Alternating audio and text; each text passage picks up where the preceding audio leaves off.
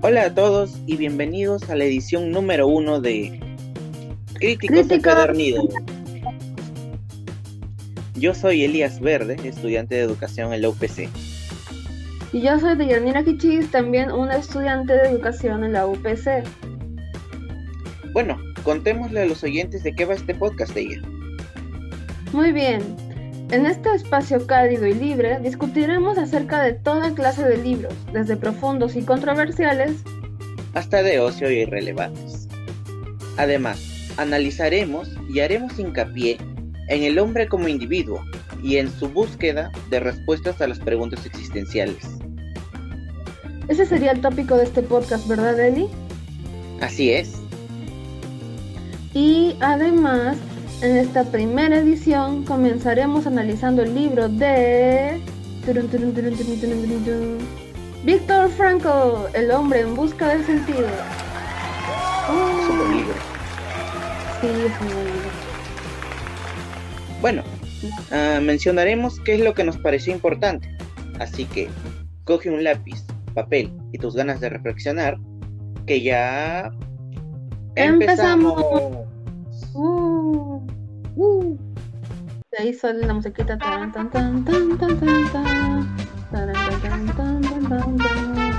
Ya bueno. Y luego ya. Bueno, para inaugurar esta, esta pequeña parte del podcast donde hablaremos, empezaremos con ah, las, algunas características inherentes en el hombre. Estas características las hallamos a lo largo de la lectura en el, del libro. Así que nos puedes comentar más de eso de ella. Claro. A ver, comenzamos por algunas características inherentes. Una de ellas a destacar en el libro es que se menciona la lucha por sobrevivir. Aún en un contexto extremo, el hombre conserva su dignidad y su sensibilidad a la injusticia. ¿Qué quiere decir esto, Elías? Bueno, como bueno, según Víctor Frank, Frankl, ah, los hombres mantenemos este deseo de vivir a pesar de las circunstancias en las que nos encontremos. O sea, por todos los medios vamos a querer encontrar una manera de vivir. Eh, y, y Víctor, el autor, menciona muchas veces una frase de Nietzsche que ah, de alguna manera retrata un poco de este, de este, de este instinto de supervivencia. Es una parte, también viene incluida otras cosas, pero me parece interesante mencionarlo, ¿no? Y es, siempre que el hombre tenga un motivo para vivir, encontrará el cómo. Es verdad. El ser humano, como sabemos, o bueno, en este libro se da a entender que puede sobrevivir bajo condiciones adversas y siempre hará lo posible por hacerlo, par- por sobrevivir, ¿no? El instinto más básico del hombre es sobrevivir, en otras palabras. Bueno, Después- otra cosa que mencionaste me parece es acerca de la de que el hombre no pierde su dignidad, o sea, la conserva a pesar de todo.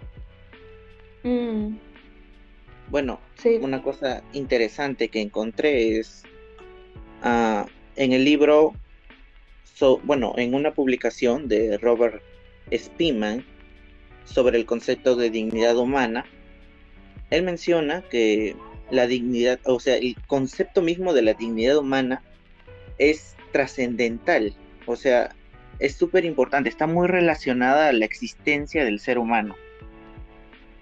claro. Y, em, ¿por qué estaría relacionada a la existencia del ser humano, Eli?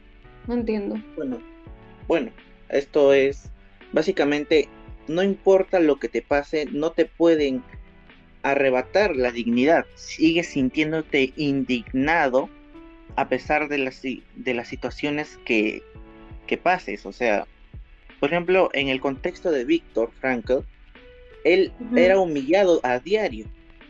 Pero a pesar de eso, a pesar de esta insensibilización a partir del sufrimiento, a partir del continuo acoso, él mantenía esa indignidad y sabía que eso era una injusticia. O sea, se Mm. indignaba, todavía se enojaba por ello. o sea, y él, y bueno, este autor, Robert Spiman, menciona que lo que te puede, lo que te pueden quitar es la manifestación externa de la dignidad. O sea, te pueden mm, quitar tu dignidad externa, te pueden avergonzar, te pueden humillar, pero aún así tú mantienes tu dignidad dentro de ti. claro, y en este caso, en este caso, lo que vendría a ser dignidad sería mm, el hecho de que, lo que entendí según el libro, que fue algo muy interesante, es que según el libro dice que la dignidad es como, para explicar a los oyentes, es lo que, por ejemplo, como tú explicaste ahorita, eh, déjame ver, era que si te humillaban, si te hacían sentir de lo peor, está bien, pero ese sentido de ti, o sea, no está bien, ¿no? Pero ese sentido que tú tienes de estar resistiendo tiene un, tiene un valor y tú lo sabes y es como que esa es la dignidad que mantienes. O eso creo, eso creo que trataba de decir la, el libro, ¿verdad, Eli? ¿O tú qué piensas? Me parece que, que sí, es, uh, pero aparte del concepto de dignidad, me parece que Víctor, el autor del libro, uh, habla mucho del el sentido de la vida. O sea, que justamente este porqué, esta motivación interna de, parte de nosotros, obviamente, es lo que nos ayuda a sobrevivir, a, a, a, sobreponernos a las adversidades. Y es justamente estos motivos, estas razones por las cuales vivir, las que le permitieron a Víctor de alguna manera uh, no perder la, su humanidad, digamos. Pero de lo que estás diciendo, no perder su humanidad, ¿qué, qué vendría a ser la humanidad? Bueno, el autor del libro, bueno, estoy hablando desde su perspectiva claramente, uh, para él somos hombres libres. Y es curioso que él lo diga, porque en un primer plano suena contradictorio, porque en el momento en el que, que él narra que es un hombre libre, es cuando está preso. O sea, es un mm. hombre privado de, uh, de hacer lo que quiere. Y él dice, a pesar de esto, la libertad del hombre se mantiene, porque, y esto es otra vez una cita del libro, es que la última de las libertades es la actitud que nosotros tomamos. Exacto.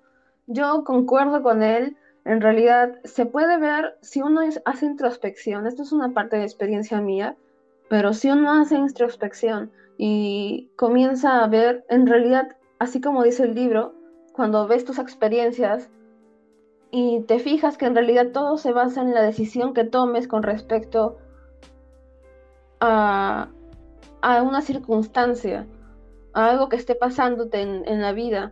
Por ejemplo, en el caso de Franco, se puede ver que sus condiciones de vida eran terribles, mm, no eran era casi comparable a lo de un animal, estar parados en una granja sin, y, quedar separados todos dos días, todas dos noches y más de repente, es como estar, ser un animal y bueno, lo que, el punto al que quería llegar es que, bueno, bueno, estas decisiones que nosotros hacemos, es decir, la actitud con la que vamos a enfrentar las circunstancias en las que vivimos, por ejemplo, adversas, ¿no? Es lo que es lo que nos hace libres. Esa es la, la parte de la libertad que tenemos. Lo último que tenemos de libertad podría decirse, si no me equivoco. ¿Tú qué piensas, Eli? Exacto, sí. Aquí hablamos ya de uh, la libertad que nadie nos puede quitar, ¿no? Finalmente. Mm. Porque el resto de libertades son, de alguna manera, pueden ser arrebatadas, justo como vemos en este caso, ¿no? Es un caso bastante extremo, pero aquí se ve, es justamente, es una prueba real de cuál es nuestra última libertad. Es el caso del prisionero, así creo que lo llama también Franco, no estoy seguro. Me parece que sí. Bueno, otro, aquí otra cosa que me parece muy importante es también el amor. Él menciona el amor como un sentido para vivir.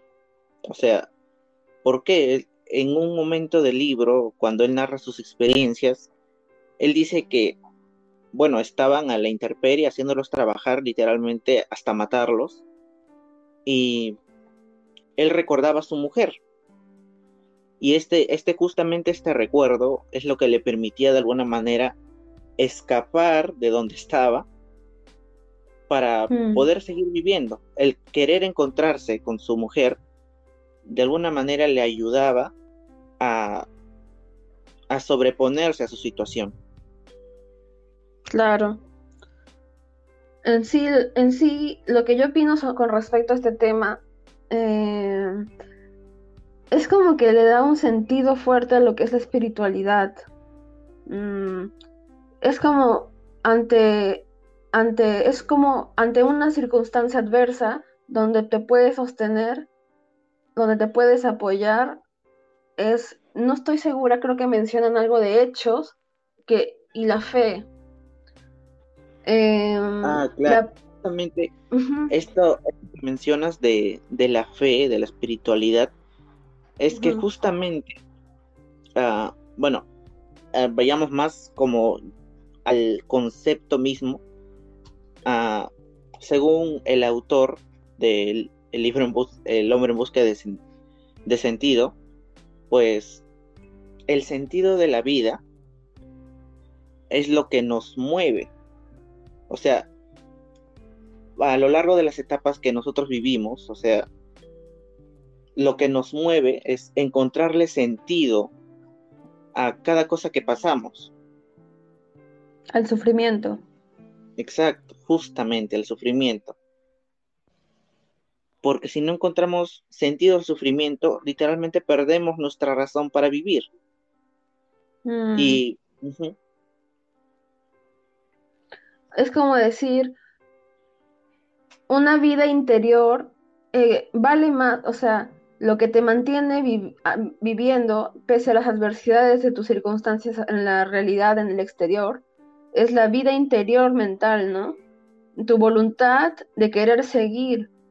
Y eso se manifiesta o es análogo la voluntad de querer seguir al apoyo que puedes darte en, en el amor, como mencionas, en la espiritualidad, sea religión, amor, Franco menciona en su libro que cuando se encontraba sintiéndose muy mal, sintiéndose que se iba a desmayar, pensaba en su esposa, pensaba que todo eso valía la pena, como que no importaba, mientras él estuviera mentalmente con su esposa, resistiendo, estuviera, es como que tuviera dos mundos, ¿no? Y bueno, eso es algo que quería mencionar. Sí, sí, totalmente de acuerdo contigo. Bueno, ah, como conclusiones o bueno, para reflexionar les dejo a las personas. Ah, obviamente lo que decimos aquí, algunos han sido algunos ejemplos de los sentidos de la vida. Finalmente, el sentido de la vida como para cada persona es diferente. Depende mm. mucho de lo que tú estés experimentando en este momento. Y el sentido no es algo permanente, no, no, o sea, no vas a tener un sentido de la vida toda tu vida. No vas a encontrarle sentido a tu sufrimiento toda tu vida, sino en cada etapa, en cada momento de tu vida, cuando te encuentres en una situación crucial, vas a tener diferentes sentidos. Y esto de alguna manera es lo que me, con lo que, lo que yo me llevo, ¿no? Claro. Encontrarle sentido a mi sufrimiento en ese momento. Exacto, yo creo que sí. La última de las libertades es la capacidad de elección de la actitud ante un conjunto de circunstancias, como mencionamos anteriormente. Ajá, exactamente. Otros aspectos a mencionar, por aquí lo tengo, hechos que, de los que habla el libro es que uno de los aspectos que en los que vivía Franco y que se había dado cuenta es que se produjo una hibernación cultural mientras él estaba en el campo de concentración. ¿Por qué crees que esto, qué crees que significa hibernación cultural, Eli?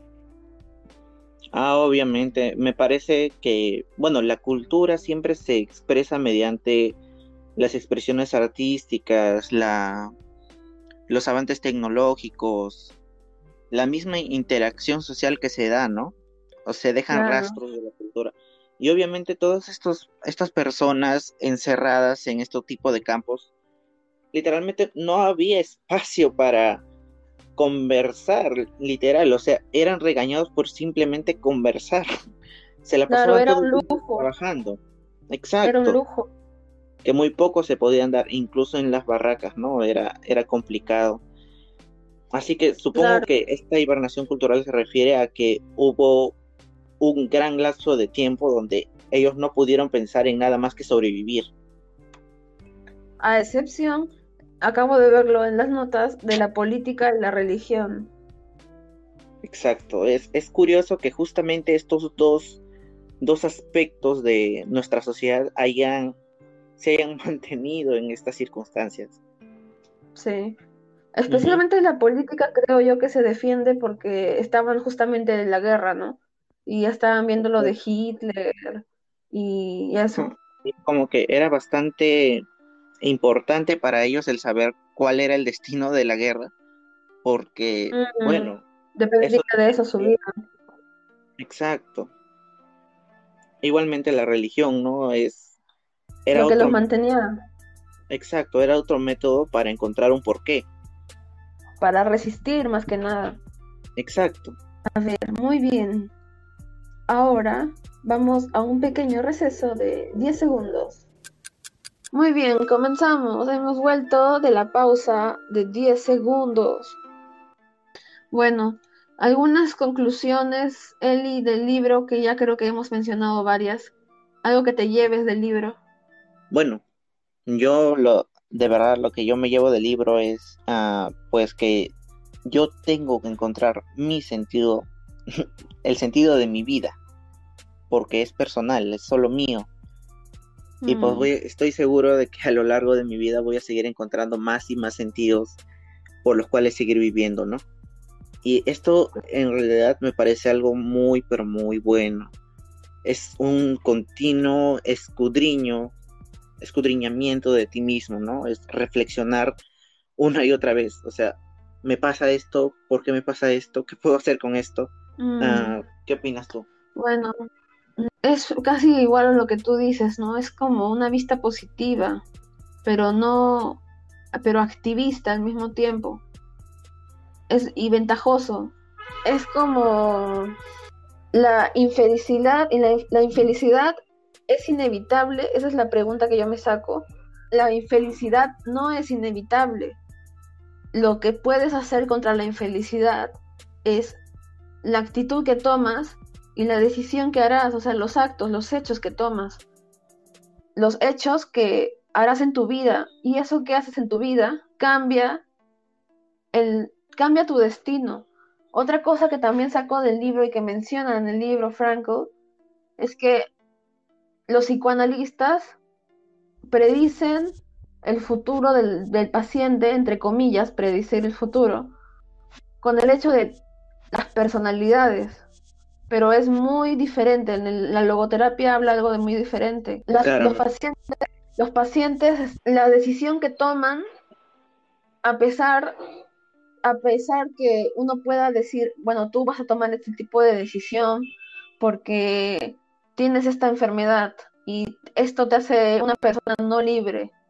Pero es, es totalmente al contrario. En la logoterapia se explica que es lo que la libertad está justamente en esa, ese, esa libertad de decisión que tienes, la circunstancia que está pasando en, en la realidad.